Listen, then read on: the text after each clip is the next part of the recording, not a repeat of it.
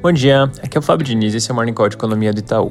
Passando pelos Estados Unidos, hoje o FOMC divulga a ata da última decisão de política monetária, que deve manter o tom duro em relação à inflação, sinalizando que o próximo aumento deve ser de 50 ou 75 pontos base, condicionado à dinâmica dos dados até lá, que na nossa visão é mais provável que acabe trazendo um aumento de 50. Hoje, por lá, também sai o resultado das vendas do varejo do mês de julho, que deve ter uma leve alta de 0,2% no mês. Ontem o dado de novas construções veio bem mais fraco do que o esperado, com queda de 9,6% também em julho, ante uma expectativa de menos 2,1%. Tendo como base a confiança da construção por lá, a tendência para os próximos meses é que esse índice continue mostrando fraqueza. Na Europa, hoje mais cedo saiu a inflação do Reino Unido, que veio em 10,1% na variação anual, um pouco acima dos 9,8% da mediana das expectativas, puxado principalmente por aumentos fortes em energia e alimentos. O núcleo, por sua vez, veio em 6,2%, que também foi um pouquinho acima do consenso, que era de 5,9%, impactado principalmente por serviços, enquanto a parte de bens começou a dar algum sinal de alívio. Fechando a parte internacional com um comentário rápido de China, algumas províncias têm enfrentado restrições de energia, mas pelo menos até aqui isso deve ter impacto limitado. As linhas de produção continuam, ainda que parcialmente, mesmo com essas restrições, e deve continuar assim nos próximos dias. Uma forma interessante de observar isso é olhando para os níveis de poluição dessas províncias, que acabam sendo uma proxy bem tempestiva para avaliar a produção.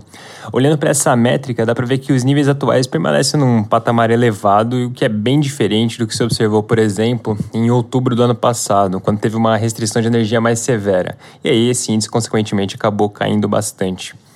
Nesse meio tempo, é, na China, casos de Covid seguem em patamar elevado com mini surtos, como a gente mencionou ontem, nem são tão mini assim.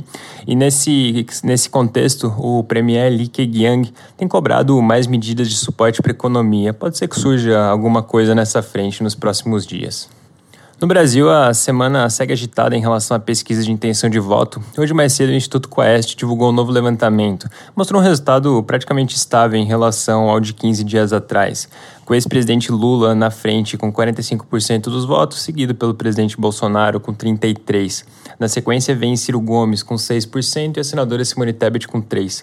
Ainda hoje deve sair mais uma outra pesquisa, dessa vez do Instituto Poder Data, e amanhã sai um novo levantamento do Datafolha. Fazendo um gancho com esse assunto de eleições, ontem o ministro Alexandre de Moraes tomou posse como presidente do TSE e no discurso dele ele destacou que o Brasil é a única democracia do mundo que apura e divulga resultados eleitorais, aspas, no mesmo dia com agilidade, segurança e transparência. Ele também mencionou que a justiça eleitoral vai ser, mais uma vez abrindo aspas, célere, firme e implacável no combate a notícias falsas ou fraudulentas. Lembrando que agora, com o início da campanha eleitoral, os candidatos não só devem se tornar mais ativos nas promessas de campanha, mas também ser mais vocais nos ataques aos concorrentes. Ontem, no primeiro dia, isso inclusive já pôde ser observado, com troca de farpas generalizada entre Bolsonaro, Lula e Ciro Gomes. Mudando de assunto e com isso caminhando para o final, agora há pouco a FGV divulgou o IGP-10 do mês de agosto, que veio com deflação de 0,69%. Foi uma queda mais acentuada do que a mediana das expectativas, que era de menos 0,59%, com queda de 1,59% no indicador de preços ao consumidor e de 0,65% nos preços do atacado. Com esse resultado, a variação anual do IGP-10 recuou para 8,8%, vindo de 10,9% no mês passado. É isso por hoje, um bom dia.